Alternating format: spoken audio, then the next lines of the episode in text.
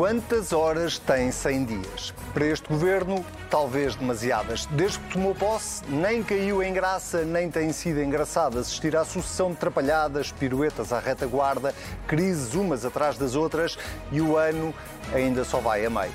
Keep calm and carry on. Esta maioria absoluta é o salvo-conduto dos portugueses para uma vida política mais estável. Brilhante. Com o Serviço Nacional de Saúde em coma, a inflação e os impostos a esmagar as famílias. Um aeroporto que já deu 20 voltas ao sol e continua no mesmo sítio. A descentralização que, antes de o ser, já o era. A TAP, o CEF. A quem é que tudo isto vem mesmo, mesmo, mesmo a calhar? Aos oportunistas políticos, pois claro. Não é o Covid, nem a guerra, nem a Troika, nem a crise política. É o senhor, é o senhor Primeiro-Ministro que é o responsável pelo estado em que está Portugal. Pudesse André Ventura apresentar uma moção de censura todas as semanas e era mesmo isso que ele faria. Nem Ricardo Aruz Pereira responderia melhor. E o senhor deputado fala, fala, fala, mas nenhuma propostazinha apresenta.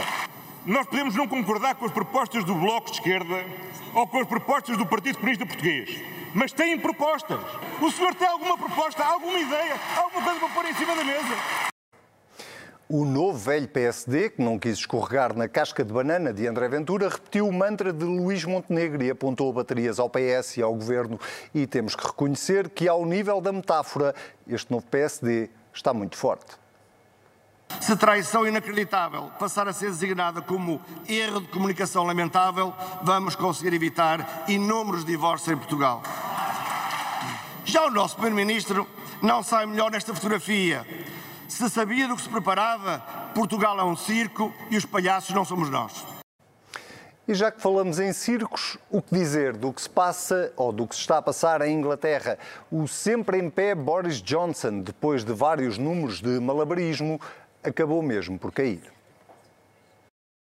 It is clearly now the will of the Parliamentary Conservative Party that there should be a new leader of that party and therefore a new Prime Minister. And in the last few days, I've tried to persuade my colleagues that it would be eccentric to change governments when we're delivering so much and when we have such a vast mandate and when we're actually only a handful of points behind in the polls. Mantenham-se calmos, que nós estamos aqui. Sejam muito bem-vindos a mais um Contrapoder. Eu sou o Anselmo Crespo e esta semana, excepcionalmente, eu trouxe o Sérgio Sousa Pinto, a Maria João Vilês e o Sebastião Bugalho. Sejam muito bem-vindos. Boa noite. Uh, numa semana que foi... Boa noite a todos. Noite. Uh, numa semana que uh, acabou marcada também pela morte de José Eduardo dos Santos, ex-presidente de Angola, homem que, para o bem e para o mal, ficou na história, obviamente, não só de, de, de Angola, mas eu diria mesmo eh, na história de, dos países de língua oficial portuguesa e se calhar até mesmo na história mundial. Uh, comece por si, Maria João, esta semana, uh, por lhe perguntar que.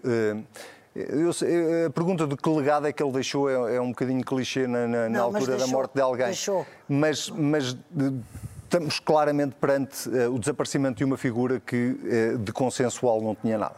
De consensual não tinha nada, mas uh, o legado dele foi ter sido uma espécie de founding father da, da, da, do regime dele em Angola, governou durante 40 anos uh, e o legado dele eu penso que seja, uh, e nesse sentido ficou pelo menos na história da África, uh, no conseguimento da paz. Ou seja, não há uma paz também por demérito da UNITA, mas a paz que ele conseguiu, não há tensões, não há. Um, não, não há aquelas não há coisas quando a paz. Não, Pode haver tensões, mas Angola é um a paz em Angola é um caso de sucesso no continente africano. Se olharmos para o resto dos países, é um caso de sucesso. Eu não sou suspeita de, como cidadã, apreciar nem os métodos, nem a conduta, nem a, a ideologia de José Eduardo. Mas era isso que eu ia mas, perguntar. A não. que custo é que essa paz foi conseguida? Uh, como os políticos fazem as coisas, uns pior, outros melhores, outros recorrendo a meios duvidosos, outros uh, sendo uh, puríssimos democraticamente. A verdade é que há paz em Angola, também, insisto, por demérito da UNITA, à paz em Angola e quem conduziu esse processo de paz e quem o alimentou e quem conseguiu e quem lá esteve durante muitos anos e fez daquilo um caso de sucesso do ponto de vista da paz foi Zé Eduardo Santos, não tenho uma dúvida Deixa ver disso. se o Sérgio Sousa Pinto concorda. Eh, ele é esse obreiro da paz em Angola? Boa noite. Boa noite. Bom, eu devo dizer o seguinte: há várias figuras, grandes chefes africanos, grandes uh, líderes políticos africanos, que eu, pelos quais eu tenho uma enorme admiração. Uh, José, Eduardo, José Eduardo Santos não faz parte dessa galeria de heróis, digamos assim, políticos que o, que o, que o, que o continente africano produziu. Mas tendo em conta que este acabou de morrer, morreu ontem, eu acho que este é o momento daqueles que apreciam José Eduardo Santos, os seus próximos, os seus companheiros, os seus familiares, prestarem homenagem à memória dele. Não é preciso, em cima do, do, do seu falecimento, que é sempre enfim, motivo de tristeza para, para toda a gente, acho que não é a altura de fazer um balanço sobre o legado de alguém que, tendo presidido aos destinos de, de, Angola, vai certamente ser julgado pela história. Deixa-me só perguntar mais uma coisa, percebendo o teu, o, o teu ponto. muda alguma coisa com o desaparecimento de Zé Eduardo Santos? Ou seja, antecipas que alguma coisa uh, possa mudar uh, pelo facto de ele ter uh, morrido? Sim, as coisas começaram a mudar antes da morte de, claro. de José Eduardo dos Santos, portanto, nós acompanhamos todos com, com esperança e com interesse, porque tudo o que diz respeito à, à África nos, nos, diz respeito também, temos uma relação histórica antiquíssima e, e afetiva com, com, com aqueles povos, desde logo com o povo angolano. Portanto, nada, nada, nada do que acontece ali nos é estranho, tudo, tudo é importante para nós. Mas a, a, verdade é que a mudança já começou há alguns anos, não é verdade? E nós temos as, depositamos as maiores expectativas, as maiores esperanças de que Angola, um país riquíssimo, consiga ser capaz de gerar uma riqueza distribuída pelo, pelo seu povo e que se traduza no, no, no bem comum do povo angolano. Muito bem. Sebastião, eh, a mesma pergunta. Eh, a morte de Eduardo Santos muda eh, alguma coisa naquilo que será a vida do país daqui para a frente e até na relação internacional, dentro dos PALOP, sobretudo? Há uma coisa que o período de José Eduardo dos Santos marcou, que é uma enorme proximidade, quando não excessiva, entre a política portuguesa e o regime angolano, entre os partidos do centrão português e o regime angolano, entre os empresários angolanos e o setor económico português. O período de governação de José Eduardo dos Santos, na sua vastidão, foi marcado por isso. Eu não sei até que ponto é que a sua morte poderá, digamos, atentar contra alguns protagonistas dessa boa relação, ou dessa relação tão longa, vamos ver. Mas a partir do momento em que nem a UNITA quer fazer uma avaliação do legado do José Eduardo dos Santos, eu acho que não sou eu que o devo fazer, como dizia o Sérgio Sousa Pinto, 48 horas depois da sua morte. Agora, eu tenho esperança, e acho que esperança é a palavra correta que foi usada a esta mesa, eu tenho esperança que um dia Angola, depois de deixar de ser uma colónia portuguesa, deixe de ser uma colónia do MPLA.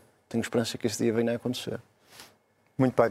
Vamos então a, a, outro tema que marca claramente esta semana, mais até do que a moção de censura que foi debatida e não só no Parlamento, mas fora também do Parlamento. Uh, também uh, esta data simbólica que não sei quem é que inventou, mas de celebrarmos 100 os 100 dias sei. do governo, mas alguém se deve ter, deve ter tido esta ideia genial.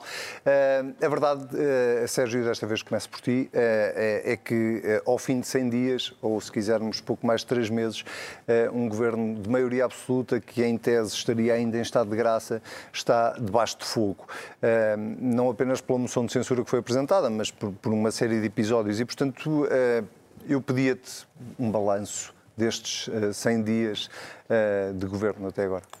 Bom, se calhar podemos começar pela moção de censura, que é o facto político mais uh, recente uh, e que só se pode explicar uh, pela competição que ocorre na direita e que é inteiramente natural, faz parte da vida política, porque ela foi suscitada pelo partido Chega, evidentemente com a intenção de, na semana do Congresso do PSD, fazer marcação política ao PSD, que continua a ser o líder da oposição, por larga, com uma larga vantagem no, no, nos sufrágios e no plenário da Assembleia da República.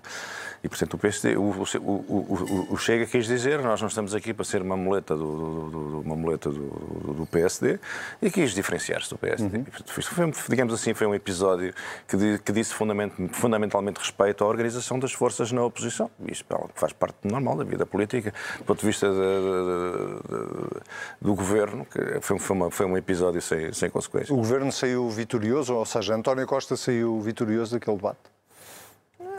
Eu acho que sim, porque ele verdadeiramente não era o, o, adversário. Quer dizer, quem foi chamado a terreiro foi o PSD, não é verdade? Para misturar. Nós estamos aqui, nós estamos aqui, somos o Chega, nós fazemos isto, nós somos contra o governo, nós fazemos oposição ao governo, nós somos audíveis, nós marcamos a agenda. Os senhores estão aqui a fazer o quê? Vamos lá ver. Não é? Portanto, que foi, foi um desafio lançado. O governo, no fundo, é que era só uma interposta pessoa. Quer dizer, o, o adversário que o Chega elegeu uh, foi o PSD, não é verdade? E, e, acho que é assim que deve ser lido esse, esse episódio da moção de censura. Eu não me esqueci da pergunta que okay, fiz e a qual tu fugiste. Não, não, não, eu sei, eu sei, mas eu já lá volto, mas já que tu levaste para a moção de censura, já agora vou ouvir a Maria João e o Sebastião também sobre isso. Como é que interpretou a, a esta moção de censura do Chega e, e, todo o debate em si e, sobretudo, esta estratégia do PSD de uh, não, durante quase uma hora e meia, duas horas, não sei bem, não, não preferiu não. Eu já percebi que vou destoar. Não intervir, mas depois subir ao palanque para. para, para... Não, depois teve que explicar o que é que, o que, é que estava ali a fazer. Uh, Deixe-me só primeiro dizer, uh, em termos de forma, eu achei um debate muito pobre, muito desinteressante, eh, quase inútil. Eh, tive muita pena, acho que todos os dias desce um bocadinho mais nos degraus das boas maneiras, das propostas políticas, da seriedade de um país que carece de, de, de intervenção em diversos domínios e, portanto, achei aquilo inútil. O Chega tem que fazer falar dele, porque, evidentemente, que André Ventura sabe muito bem quem é Luís Montenegro e sabe muito bem o que é o PSD, portanto, tem que começar a esgatinhar e a não sei o quê. Só que eu também acho que André Ventura está a perder eh, qualidades, está, está todo mundo... Em quê? Eh, em quê? Em, em como diz o Primeiro-Ministro, em não trazer quase nada. Ele elenca muito bem o que está mal, mas isso, se passarmos na rua e perguntarmos a uma pessoa, lhe faz favor, o senhor está contente com o governo? Ele diz o mesmo. Portanto, aí não há o, o, a mais-valia do André Ventura. Uh, continua tudo muito, tem um grupo parlamentar maior, mas continua tudo assim, em cima dele e, e é em cima de um senhor ao lado dele que esbraceja, cujo nome não me ocorre. E grita agora. bastante. Mas aqui o Sérgio pode, pode, pode e, portanto, falar sobre eu não penso, provavelmente, provavelmente enganar-me e pedir a desculpa, que está muito em voga, se daqui a três anos viermos a ver que o Chega é o maior partido da oposição. Duvido. Percebo é que ele está com medo do Montenegro e de que haja ali um, um, um Acha que esta moção de censura foi uma prova de que o Chega está com medo do, do Luís Montenegro? Não, não sei se está com medo. Assim, assim como assim, mais vale prevenir que remediar. Eu estou aqui, nós estamos aqui, não sei o quê. Agora, sobre o governo, o que é mais extraordinário para mim é que só me ocorre uma palavra que é fim de ciclo. Mas, é, mas eu percebo que a palavra não deve quase ser implicada. Eh, então, mas espera aí, que eh, ah, aí vamos à avaliação dos 100 tá bem, dias. Tá bem, mas tá eh, deixe-me perguntar-lhe mais uma coisa ainda sobre o debate propriamente sim. dito. Porque uh, deu-me a entender que achou que a estratégia do PSD foi a melhor estratégia naquele debate. O facto do PSD não ter respondido ao Chega e ter feito ali um ataque cerrado. Mas a minha pergunta vai um bocadinho mais fundo, que é, o PSD trouxe alguma coisa de novo ao discurso, ao debate político? Aquilo que dizia há pouco, do todos os dias se deixa um degrau, um degrau houve alguma proposta, houve, alguma não, ideia para do já, PSD? Para já houve duas coisas de Luís Montenegro que são absolutamente de se sublinhar. Acabou com a regionalização e tratou do assunto do aeroporto bem tratado. Não sabemos se, se vingará a, a, posição que ele já apresentou publicamente. Isto já, já é a crédito dele. Agora, a voltar à ideia, só para, para, o nosso telespectador perceber, a, voltar do, à ideia do Portela mais sim, Sim, sim, sim, que é a ideia dele. Embora ele diga que nunca voltará às costas a Portugal e, portanto, pode uh, dizer qualquer coisa. Agora, uh, portanto, ele já fez estas duas coisas. Se a estratégia dele do Parlamento pode ter encontrado algum desconcerto em alguém ou algum desacordo, uh, não é não é isso que faz dela uma estratégia má. Eu preferi uh, até olhar que ele tivesse tido aquela estratégia do que se tivesse estado ali num debate e numa conversa com o Chega, Chega de, de, não sei quê. O Sebastião engelhou aqui o, o sobrolho quando a Maria João de, estava a dizer que a estratégia uh, de Montenegro era, era, era, a melhor. Uh, achas que não? Estamos a falar do debate. Estamos a falar do debate. Não, eu acho que Repara, eu acho que eles, o PSD, no debate da moção de censura, que é o tema que estamos aqui a tratar, eh, eu acho que o PSD fez a única coisa que podia fazer. Ah, então não pronto. podia votar contra a moção, porque senão estaria ao lado do governo, estaria, teria o mesmo sentido de voto do Partido Socialista, nem poderia votar a favor, porque senão estaria ao lado de um partido populista que está a fazer uma moção de censura a um governo de maioria absoluta, que tomou posse há 100 dias e que tem um orçamento aprovado há uma semana que não tem ponta para onde se lhe pegue. Portanto, a abstenção, de facto, não é uma questão. De... Era a única hipótese que sobrava. Agora, eh, não parece-me é que os intervenientes escolhidos e o tom dos intervenientes escolhidos no PSD não foi necessariamente o mais pertinente. Porque se o objetivo do PSD, face à moção de censura do Chega, era mostrar responsabilidade e institucionalismo, então porquê é que puseram um deputado com uma intervenção humorística a falar em divórcios, circo e palhaços? Quer dizer, se nós queremos, Estou de acordo. se nós queremos combater o Estou de populismo, acordo. nós não fazemos piadas. Nós somos institucionalistas, somos responsáveis, apresentamos alternativa. Porque a abstenção e esse... E lá está, a mesma pergunta que faria a Maria João. Não, mas que é, estou de acordo. é, e propostas? Onde é que estão as propostas? Mas não Se- era o caso ontem. Sim, mas eu acho que as propostas há tempo para as apresentar e, e há aqui um ponto que foi interessante, já veio aqui à baila, que é não há qualquer espécie de dúvida, eu, para mim eu não tenho, de que o Chega apresenta aquela moção de censura três dias depois de Luís Montenegro ser presidente do PSD e com a liderança parlamentar do PSD em transição, porque Mota Pinto está de missionário e ainda não há um novo líder parlamentar, porque tem medo do PSD de Montenegro. Porque, eh, quer dizer, não é só António Costa que vai ter saudades de Rui Rio. O André Ventura também vai ter. Exato. Porque para um líder de um novo partido à direita É é muito mais fácil crescer com um líder da oposição inexistente do que com o Luís Montenegro. Portanto, eu acho que é bom que ele goze enquanto o PSD não está de volta na sua Exato. plena forma, é bom que ele aproveite enquanto pode, apresente as moções que quiser. Mas que não descanse. Mas é que, eh, digamos que o período de férias acabou. Sérgio, e os 100 dias de governo? 100 dias. Eu, Pareceram de 100 anos? Sim. Antes de irmos aos 100 dias, eu gostava de fazer aqui um comentário que os meus amigos disseram. Eh, os anglo-saxónicos têm uma expressão que eu acho engraçadíssima. Eu tive que ver o que era aquilo. eh, que é as regras do Marquês de Queensbury. Eles dizem que a política hoje em dia já não pode obedecer às regras do Marquês de Queensbury. E com, eh, com o aparecimento do populismo, acabaram as regras do Marquês de Queensbury. Eu fui, mas que diabo são as é regras do Marquês de exatamente? Então, o Marquês de Queensbury. Queres é é o- onde? é o Mas que diabo são as regras? de- Exato. eu vou explicar. As regras do Marquês de Queensbury é o fulano que decidiu pôr ordem no boxe introduzir regras no boxe, porque antes das regras do Marquês de Queensbury, que são fundamentalmente as mesmas que ainda hoje presidem a modalidade ao boxe, na verdade, os limites, como é que é e tal, tal, tal, aquilo era uma salvajaria total, na verdade. E, portanto, quando eles dizem... O há- KO já era há- mesmo um KO. Já não há boas maneiras, ou já não há regras, já não há respeito uns pelos outros, quer dizer, o debate não é elevado e tal. Eles dizem, deixaram cair as regras do Marquês de Queensbury, portanto agora mordem-se uns aos outros. No coisa. É, Mas, mas você isto- gosta de boas maneiras, que eu sei. eu gosto de boas maneiras. Quer dizer, É exatamente esse o ponto dele. o- não, o- o pior na política é quando uma pessoa é arrestada para o, para tal box do princípio do século XIX. Isso é que é chato, porque depois mesmo as pessoas, as pessoas depois- dos episódios sentem uma espécie de, de- de incomodidade. É, de mais vale- embaraço, de preferia ter- embaraço. pessoa, mas preferia ter perdido o combate, porque não vale a pena ganhá-lo nestes termos. É, exatamente. E, e, pronto, e, de facto isso está a acontecer. Isso tem a Sobre ver com, 100 o- com o aparecimento do populismo. Os 100 dias do governo são, são, vão- têm sido muito difíceis. Têm muito, sido muito difíceis. O doutor- o Por presidente também acha isso. Por problema, o presidente não sei, não sei. Não, não, mas não disse, sei, ai, que mas- difícil. Mas, ai, disse isso? Não Disse- sei, mas ele disse disse que era tantas coisas. difícil. Disse que era governar. difícil, mas. Difícil mas, de me governar. mas, eh, no mundo inteiro. Hoje em dia era difícil de governar no. Não é? Era, não era, não Parece era que estamos a viver não um era dos momentos mais trágicos da história universal, é verdade? Bom, mas seja como for, há uma verdade nisto, não é? É que realmente hum, os tempos são difíceis. Uh, toda a gente percebe que entre 2014 e 2019 vivemos um período feliz, não é? como se costuma dizer, de vacas gordas, em que, a nossa, em que a economia mundial estava em crescimento, a nossa arrastada pela economia mundial também cresceu e parecíamos estar libertos dos fantasmas do passado recente. Mas a verdade é que a partir do Covid isto nunca mais se endireitou. Os problemas têm-se vindo a acumular. E nós enfrentamos problemas que são intrinsecamente nacionais, portugueses, coisas que são nossas, muito nossas e que não conseguimos resolver, mas nós agora herdamos uma série de problemas que vêm de fora, que são problemas importados e aos quais não nos conseguimos eximir. Por exemplo, aqui a bocadinho vamos falar do Boris eh, Johnson e eu não quero antecipar a discussão do Boris Johnson.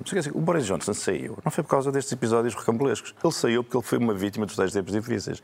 Esta é que é a verdade. Os tempos difíceis têm tradução das sondagens e no sistema político inglês.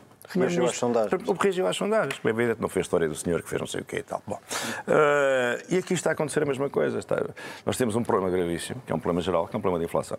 É um problema que vem de antes da guerra, que é uma coisa que os políticos geralmente não dizem, vem antes da guerra, porque nós vivemos um longo período de crescimento medíocre que tentamos, eh, digamos assim, eh, dopar, que tentamos eh, incrementar. Não, não, o crescimento era medíocre, nós tínhamos incrementá-lo, queremos incrementá-lo. E a solução encontrada foi encharcar os mercados de dinheiro, Dinheiro. de liquidez, não é? Eh, E no caso europeu, como uma razão adicional, como tínhamos os países altamente endividados, era preciso criar condições para que os países honrassem os seus compromissos e que os mercados financeiros deixassem de especular contra eles. Bem, este, este excesso de liquidez é mais cedo ou mais tarde tem que gerar uma dinâmica inflacionista e foi o que aconteceu. Depois levámos com, com, com a famosa questão da disrupção das cadeias de, de, de, de abastecimento, na verdade, e de produção. Saímos do Covid, há um salto na procura global, eh, existiam poupanças, enfim, as cadeias de abastecimento e as cadeias de produção não, estavam não, não, não, eram capazes, não, não, se revelaram em condições de responder a esse, esse, esse salto da procura. Seja, tudo isso é verdade, tu, tu, mas foi isso que provocou um o episódio Pedro, Nuno, Pedro é, Nuno, foi isso que provocou o episódio do CEF, nós podemos, isso... Para... Podemos não, falar não, disso não, não, não quero falar de nenhum em concreto. Hum. Não quero falar de nenhum em concreto, até porque já os debatemos aqui. Estou a dizer é... Mas o que é que... Isso é tudo verdade. Mas não, os problemas na saúde não, não têm a ver com a quebra das cadeias não, de abastecimento. Tem, tem a ver com a Covid, em problemas parte. intrinsecamente portugueses. Pronto, são problemas portugueses. portugueses. O, problema, o CEF acabar ou não acabar, ou resolver-se o problema do CEF, não tem nada a ver com problemas isso. portugueses. Uh, o problema do aeroporto é, problema como português. tu próprio, citando Sérgio Sousa Pinto, português. é uma metáfora do país. Problema português. E, portanto, 100 dias, uh, já fizeste o, o resumo da, da, da mas, mas, uma parte mas, da explicação e outra parte não, da explicação. É, é assim, o, o, Governo tem que fazer a economia dos problemas nacionais, porque os outros não não, vai, vai, lidar com eles da melhor maneira possível, porque não tem, não, tem que lidar com eles, são importações, são Nós e os outros. O problema dos combustíveis, o problema dos combustíveis tem um impacto na vida dos portugueses gigantesco. Uhum. O problema da energia em geral, o problema das grandes escolhas europeias em matéria de energia, o problema dos alimentos, dos cereais, o problema dos fertilizantes, que estão em causa a agricultura em toda a parte, inclusive. Quer dizer, estas questões são, são questões muito sérias e que vão doer, vão doer ao país. Portanto, o governo, o mínimo que pode fazer, sem dificuldade em lidar com estas realidades, tem que fazer economia dos problemas que ele próprio cria. E tem criado mais do que devia. Não, tem criado, há problemas que criou, que não criou agora, mas criou porque não os enfrentam na altura própria. O que está acontecendo na saúde, o que está acontecendo na saúde é uma espécie de um problema estrutural que se foi agravando. Só os engenheiros percebiam que aquilo estava, que a, que a, que a componente estrutural do edifício estava cheia de, de, de problemas. Bem, e a verdade é que o edifício começou a desmoronar-se e começou a aluir exatamente neste momento, que é notório. Tu achas que, tu achas que este governo, eu sei que estamos, ah, darei a palavra a vocês, tu achas que este governo é é, é, é, um governo unipessoal, no sentido de. É, é um governo de António Costa mais 15 ou 16 ministros? Acho. E, e isso pode ser parte do problema? No sentido não em sei, que tudo pode, tem que passar pelo. Pode correr bem ou pode correr mal, mas isso tem a ver com, a, claro. com o perfil das pessoas, com a maneira, por exemplo, o professor Cavaco Silva também era uma figura fortíssima no governo. Aliás, foi no tempo de Cavaco Silva que se cunhou uma expressão que eu acho uh, extraordinária, que é que o nosso sistema não é verdadeiramente eh, semipresencialista, é sim um presencialismo do Primeiro-Ministro. Isto aparece com o professor Cavaco Silva. E nós mantivemos fiéis a este, a este, a este modelo. O Primeiro-Ministro escolhe livremente os seus ministros, os ministros uh, correspondem mais ou menos. Todos aqueles, todas aquelas entidades que a Constituição previa que, que, que servissem para. Que, que teriam uma função de equilibrar e fazer parte da engrenagem dos, dos, dos freios e contrapesos que, que limita o poder, já se percebeu que nem sempre conseguem eh, estar à altura. É o caso do Parlamento, é o caso dos grupos parlamentares. Toda a gente percebe a enorme subordinação dos grupos parlamentares aos respectivos líderes. Aquilo que nós vimos agora em Inglaterra era impossível ver cá, era inconcebível. Sim, é? mas o modelo já lá vamos. Inglaterra é mas quer dizer, portanto, que, o, o, há, os primeiros-ministros têm estilos diferentes, são diferentes, não é verdade? No caso, no caso vertente, no caso português, claro que é evidente. Por isso é que o Presidente da República não tem que se andar a amassar a dizer coisas do género. A responsabilidade, traduzindo a linguagem cifrada hum. e impenetrável uh, do Presidente. O que ele está a dizer é: Ministro das Obras Públicas mantém-se. A responsabilidade é do Primeiro-Ministro que o mantém. Quer dizer, isto é só, foi o que ele quis dizer. Todo aquele paleio uh, escusado foi só para embrulhar este grande recado óbvio. E, portanto, no caso português, é evidente que o governo são pessoas, muitas das quais ninguém sabe quem são, nem sabia antes, nem sabe agora, que o doutor António Costa considerou que eram as mais aptas a exercer funções de, de governo. É evidente que respondem elas pela sua ação e pelo seu lugar e o Primeiro-Ministro também. Maria João. Uh Fim de ciclo. 100 dias, 100 dias de governo cheiram a fim de ciclo? Cheiram completamente a fim de ciclo, cheira, parece, e nós testemunhamos todos os dias. O governo, evidentemente, que é unipessoal, quando já não foi e quando, porque havia ministros, Centeno, Cisa Vieira, etc., uhum. uh, uh, e, portanto, já nós temos possibilidade de comparar. Uh, só que temos um primeiro-ministro que, desde o início, desde o início, nos deixou perplexo no modo como utilizou na escolha do seu governo o poder muito grande de uma maioria absoluta, eh, não o preenchendo e não indo buscar o melhor à sociedade civil, que nunca lhe teria dito que não. Eh, isso depois, isto é um primeiro aspecto, mas depois há o modo como ele tem gerido o episódio. Eu sei que já aqui comentámos, mas o episódio do, do, do Pedro Nuno Santos, que toda a gente condenou o Pedro Nuno Santos é que é o fraco da história, não é o fraco da história, porque entrou para ser demitido e saiu continua, continuando ministro. Portanto, há aqui uma espécie de deslaçar, como as maioneses mal feitas, deslaçar da autoridade do Primeiro-Ministro. O que eu gostaria de saber é se, para além desse deslaçar da autoridade, há qualquer coisa nele que está também deslaçada, se ele hum, há qualquer coisa de. há, há menos, há menos alma, há menos autoridade, há menos vontade política, não há o menor. não havia. Ele não é um reformista nem tem instintos reformadores, nem vontade política para isso.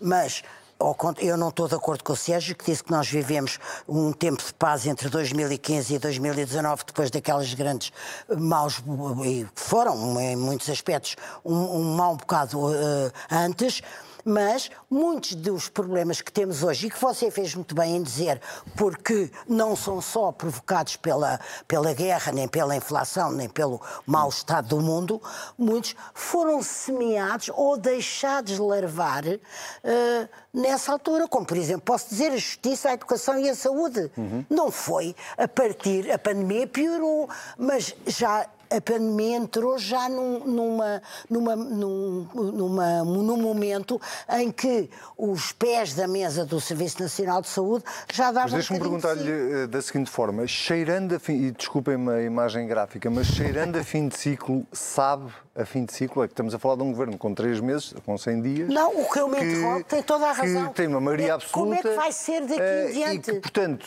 vai ser isto? A não ser que o Presidente da República lhe retire a confiança, não eu retira. não estou a ver Nunca fará como isso. é que. Não, não fará portanto, isso. Cheira a fim de ciclo, ah? diz a Maria João. Mas, Já fez o Presidente. Mas, não dissolveu a Assembleia? Ah, não, tá Mas bem. sabe a fim de ciclo? Não, eu... Ou só cheira? Bem, desculpa, eu agora desculpa vou a imagem gráfica. Dificuldade. Não, não, não. Eu vou ter talvez alguma dificuldade. Eu vou dizer de outra maneira.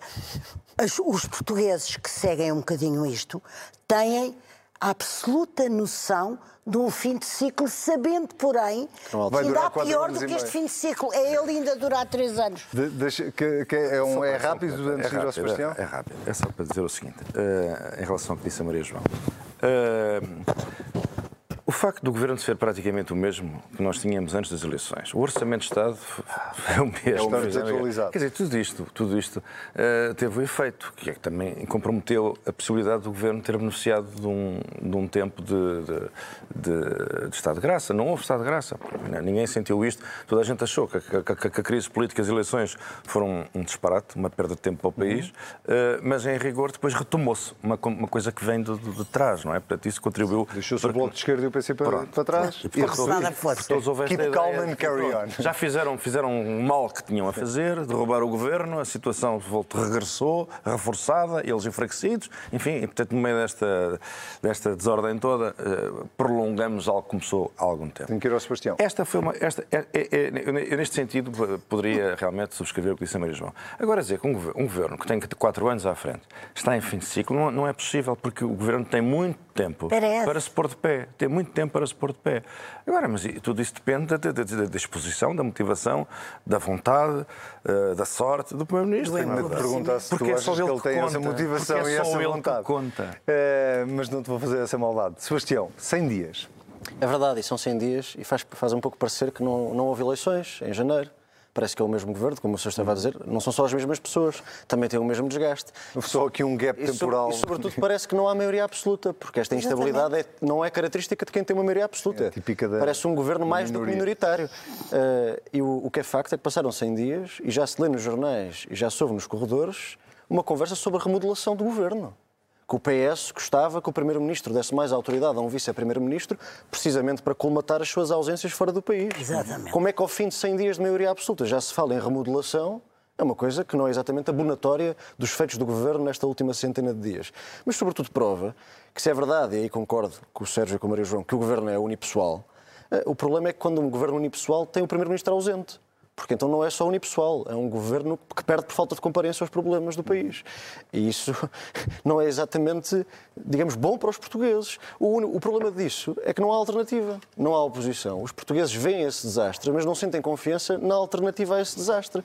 Porque a direita não está organizada, nem tem projeto político e até agora ainda não mostrou capacidade de liderança para merecer essa confiança. Mas seguindo o raciocínio do Sérgio, acho que vou em conta do que estás a dizer. Seguindo o raciocínio do Sérgio, de que o governo tem tempo para se tem, organizar, a oposição também tem tempo? Tem, tem, tem, tem. Estes quatro anos serve para os dois. Agora, não deixa de ser extraordinário que, como tu dizias, que, apesar de serem crises que até são comuns com outros países europeus, a dificuldade no acolhimento de refugiados ucranianos, as filas nos sistemas de saúde, as filas nos aeroportos, a inflação, isso são tudo problemas comuns uhum. aos demais países da União Europeia. O único problema que para nós é mais excepcional é o Ministro das Infraestruturas comportar-se como Primeiro-Ministro que não se costuma ver nas outras praças europeias. E o CEF. E que, curiosamente, quase passou entre as gotas da chuva no debate de moção de censura.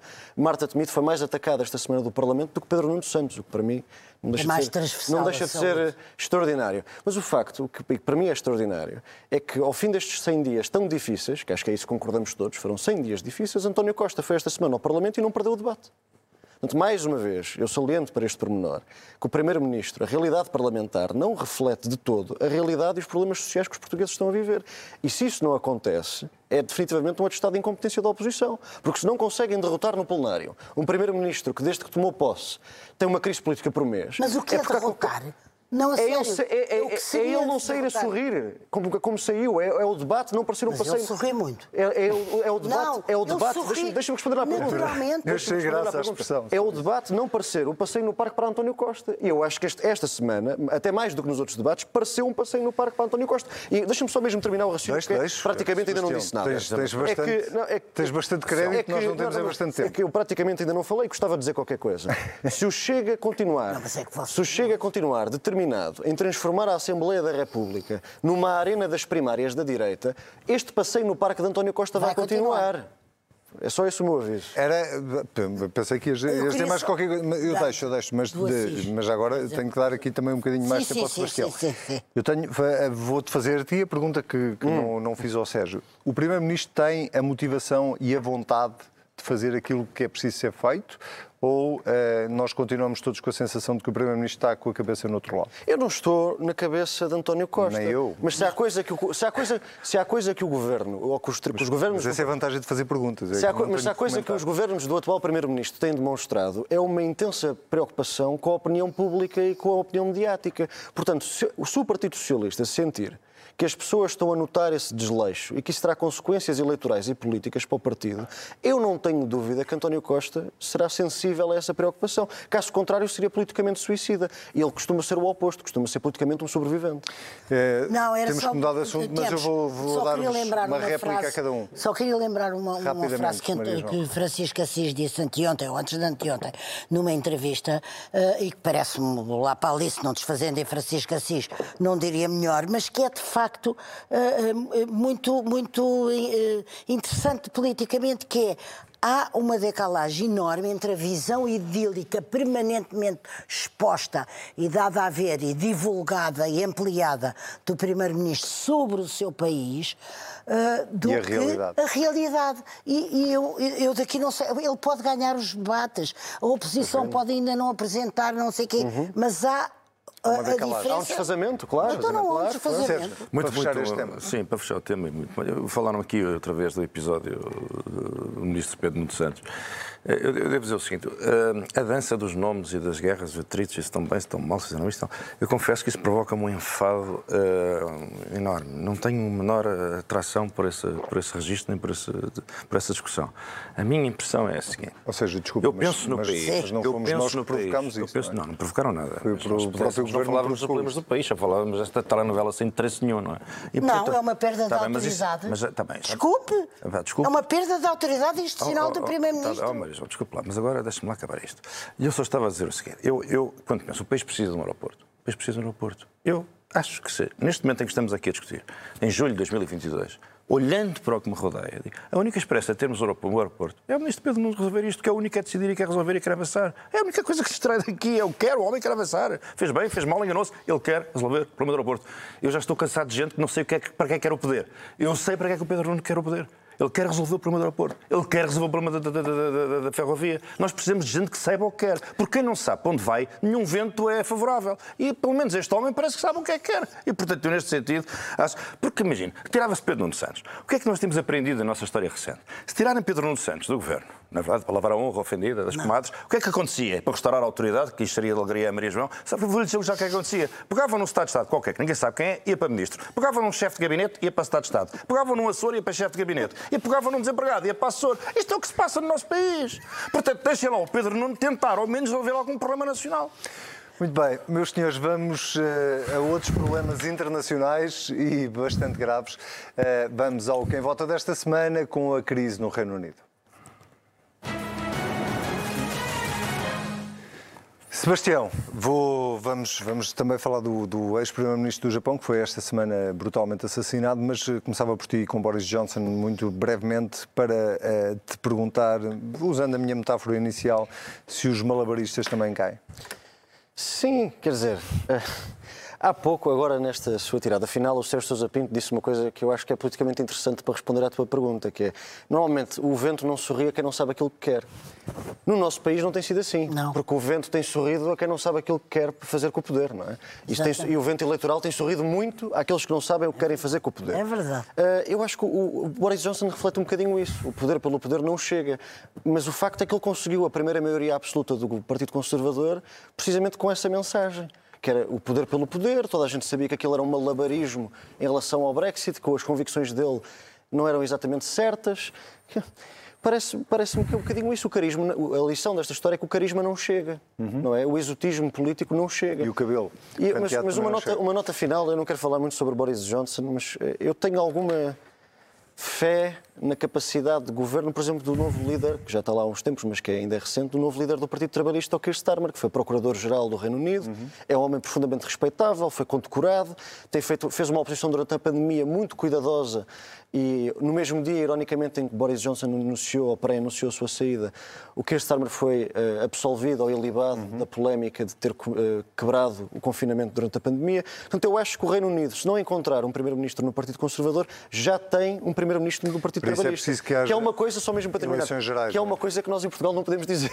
Por isso é preciso que haja eleições gerais. Maria João, eh, Boris Johnson aguentou até ao limite de... Não, quer dizer, para lá do limite. Partido, é? Até ao partido que aquilo é um sistema parlamentar a sério e sério até ao, ao partido dele eh, mudar de opinião. Uh, agora, eu faço a Boris Johnson estou um bocadinho dividida porque reconheço que, de facto, as humilhações, as demissões, tudo aquilo estava a ser sujeito, os partidos de Gates e os não sei quê, tudo aquilo era uma, uma desonra e, um, e um, não é assim que se faz política. Uh, até me espantou que tivesse demorado tanto tempo. Agora, eu devo dizer que há ali qualquer coisa nele uh, de interessante. Eu, por exemplo, gostava imenso de ir almoçar ao jantar com Boris Johnson e provavelmente não gostaria nada de ir almoçar ao jantar com este líder que ainda não conheço, que talvez seja sério e, e ótimo e não sei. Se calhar Boris alguma Johnson, graça. Talvez tenha, mas Boris Johnson tem um lado, fez uma ótima biografia de Churchill, não é, não é isto que faz dele um ministro. Não foi mau presidente Câmara, é um bom, bom, bom. Tenho imensos amigos com quem quem gosta de beber copos, mas não, não, não, não, não, não gostava de trabalhar com eles. Não. É? A figura dele, eu não estou, eu estou a dizer que gostava de ir jantar, porque a figura dele é suficientemente atrativa, intelectualmente, politicamente. É uma pessoa que é interessante. É indiscutivelmente uma pessoa interessante. Pode ser um bocadinho desaparafusado, mas não é isso que não faz dele uma pessoa culturalmente, civilizacionalmente. Essa sua misericórdia é de uma Não é misericórdia, é não, não, não. Ou seja, eu não sou inglesa e não tenho que defender. Gostei que ele tivesse duas bandeiras, viu, no discurso, sim, foi ótimo. Sim, Ele é um ótimo discursador. Uh, evidente que se portou muito mal politicamente. Não se pode ter portado Desmereceu pior. a maioria absoluta? Desmereceu a maioria absoluta, evidente. Agora, não é... Mas é uma pessoa que é curiosa, que é um extravagante, uh, que tem a coragem daquela extravagância, que não se importa com ela, uhum. que, não, que foi, um bom presidente de Câmara. É... Sérgio... Uh... Vamos ao legado. Vendo um bilhete. Vamos ao legado outra vez, porque, porque na verdade é, é agora não é por, por, uma morte eh, física, é por uma morte política é, pré-anunciada. É, Boris Johnson consegue deixar algum legado, porque uh, Boris Johnson emerge da, do, do, Brexit e da, da, da, decisão do Brexit e, e, consegue uma maioria absoluta de facto. E agora sai pela porta pequena, sai, vamos ver se sai, porque ainda ninguém percebeu se ele sai ou não sai, ou durante quanto tempo é que lá fica. E ele deixa algum legado. Bom, ele deixa um legado. Foi o único que conseguiu uh, fazer o Brexit. Na verdade, Teresa May andou ali uh, meses e meses e meses. E... Ainda não está totalmente feito. Ainda não, é? não está totalmente. Não, há problemas. A Irlanda do Norte ainda não está ele, resolvido. Ele, ele fez, um, fez, fez um Brexit e depois, e depois criou problemas e ensarrilhou-se todo, porque é um especialista em ensarrilhar-se todo. Mas a verdade é que o Boris Johnson é um personagem que não faz parte do, digamos assim, do ecossistema do Partido Conservador. É um personagem especial, é um, é um, um fulano excêntrico. Uh, e foi essa excentricidade com com, aquele implacável uh, sentido utilitário do Partido Conservador, foram buscá-lo para vencer eleições. E ele venceu-as, e venceu-as com uma maioria. Ele, ele, rompeu aquilo que eles chamam de Red Wall, que são aquelas circunscrições do norte da Inglaterra, onde o Partido Conservador nunca sonharia poder entrar, são trabalhistas há 50 ou 60 anos, na é verdade.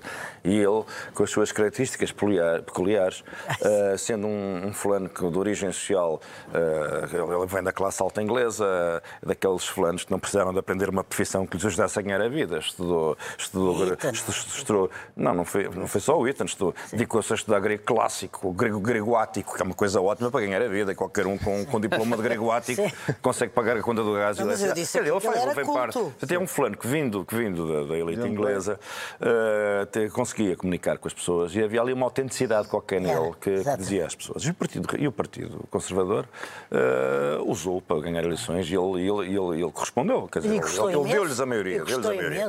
Ele deu-lhes a maioria.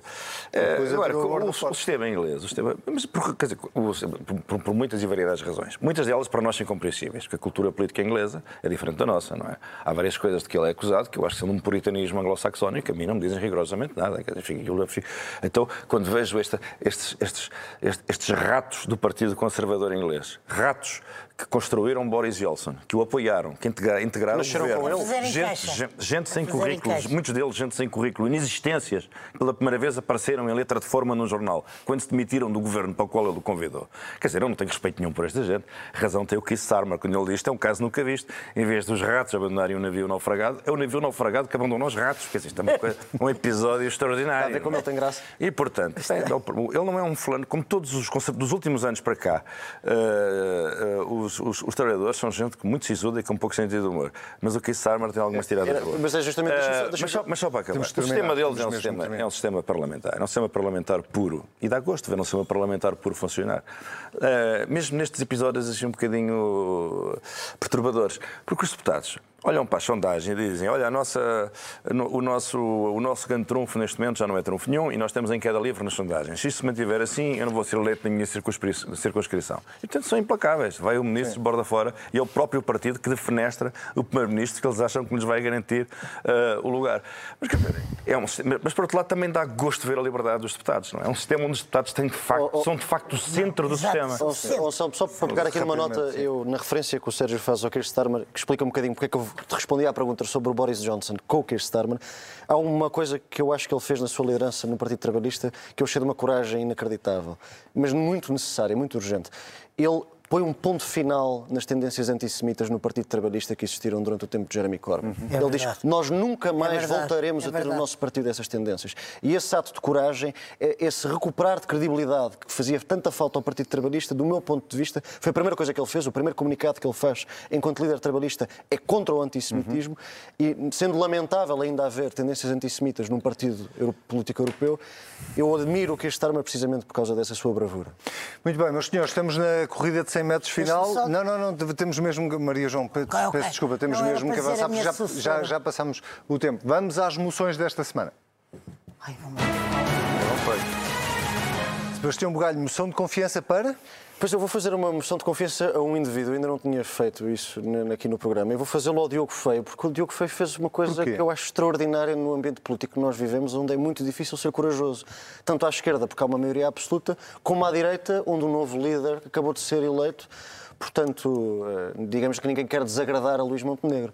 E o Diogo Feio veio a público dizer: não, não, não, não, não. Eh, Eu acho que adiar o debate da regionalização é, é algo que está errado, porque entrega a discussão ao Partido Socialista, que é quem pode convocar o referendo, e ao Chega, quem, quem herdaria a fatia contra a regionalização. Então eu achei que esse gesto dele, 24 horas depois de Luís Montenegro ser eleito como novo líder da área política do Diogo Feio, achei esse gesto corajoso e apesar de eu não, talvez não partilhar da mesma opinião do Diogo Feio em relação à regionalização, achei o gesto corajoso e achei que merecia este cumprimento. Muito bem, está dado o cumprimento, mas eu também não partilho da, da opinião de Diogo Feio. Maria. Maria João, eh, sei, qual, é, qual é a sua moção desta semana? É uma moção de censura. Não, é uma moção de censura a ver se alguém toma pé, eh, o Presidente da Câmara, as polícias, seja quem for, naquilo que se passa com as trotinetes e as bicicletas. Eu sei que isto parece prosaico, uma maçada, não é político, não é cultural. Não é Já possível o falamos aqui de trânsito trotinetes e de, de radares. E de limites de velocidade, é verdade? Já não, e de limites aqui. de velocidade, mas eu agora estou a falar concretamente se abrir um sinal verde, nós seguimos confiantes, é o sinal verde, e passarem não sei quantas bicicletas e trotinetes e, E se acontecer qualquer coisa... E a velocidade a que as Não, exatamente, não, exatamente assombrosa. Pera, e a culpa, se acontecer qualquer coisa, é da- do condutor que vai. Portanto, era preciso. E depois sem capacete, sem, não não é preciso. Basta agarrar uma bicicleta até deixá-la, às vezes, maltratada na rua. E isto é um problema. Há pessoas que se afligem, há pessoas que levam umas panadas, há pessoas que, que de repente ficam sem poder eh, desagarrar, caem. Era preciso alguém tomar pé no problema das bicicletas e das trotinetes. Era mesmo. Muito o Sr. Presidente da Câmara ou lá quem for. Está dado o recado um dia deste, até chamamos cá o Presidente da Câmara para discutir radares e Pois era bicicletas boa e Depois deste vigoroso ataque ao engenheiro Carlos Sebastião- Moedas da Maria João Vilés, temos que dar direito de resposta ao Carlos Moedas. Sebastião, eh, a tua sugestão desta semana? De Eu ti? trago um livro. Eu era para Queres trazer a temos a semana imagem passada, também? mas, mas estava, no, estava no Congresso e não levei um livro para o Congresso porque não teria tempo para A ler. semana passada só queria chegar a casa. É verdade, mas este é o primeiro romance do João Pedro Vala, ah, chama-se Grande Turismo. É um romance, de certo modo, autobiográfico, mas também, também misterioso, apesar de autobiográfico. E para a primeira publicação de um autor jovem, eu achei de uma matu- uma maturidade notável e de um imenso gozo ah, regressar à literatura portuguesa com um autor jovem e trazia aqui este livro. Recomendo Fica a sugestão, ainda por cima estamos a entrar num período de férias. Todas as sugestões de livros são bem-vindas. Maria João, qual é a sua sugestão? A minha sugestão não é a que eu tinha dito que era, é outra. Porque gosto muito de música, já que a semana passada falei nisso, mas há uma coisa absolutamente única em Portugal e no mundo, que é seis órgãos a tocar no Convento de Mafra, que foram construídos para dialogarem musicalmente uns com os outros.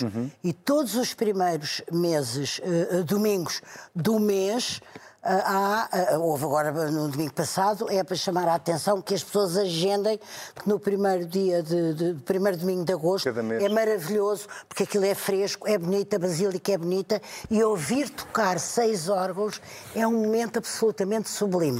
Muito Muitos bem. deles tocarem peças que foram feitas para os Ah, seis exato. órgãos, porque e não há peças que- outros não, seis não. E pera, e que são adaptadas muitas vezes, como não há tantas tantas, adaptam-se muito bem para seis órgãos. É uma coisa que eu sou uma grande órgãos. fã. Eu, como não tenho nada a sugerir, pego-me já, eh, aproveito e parasito a sugestão da Maria João, que acho que é excelente. Muito bem, Maria João Vilés, Sérgio Sousa Pinto, Sebastião Bugalho, nós temos encontro marcado na próxima semana. Quanto assim já sabe, se quiser voltar a ver ou eh, ver pela primeira vez, se for caso disso, o Contrapoder desta semana, nós estamos sempre no mesmo lugar em cnnportugal.pt ou em podcast nas plataformas habituais. Tenha uma excelente semana.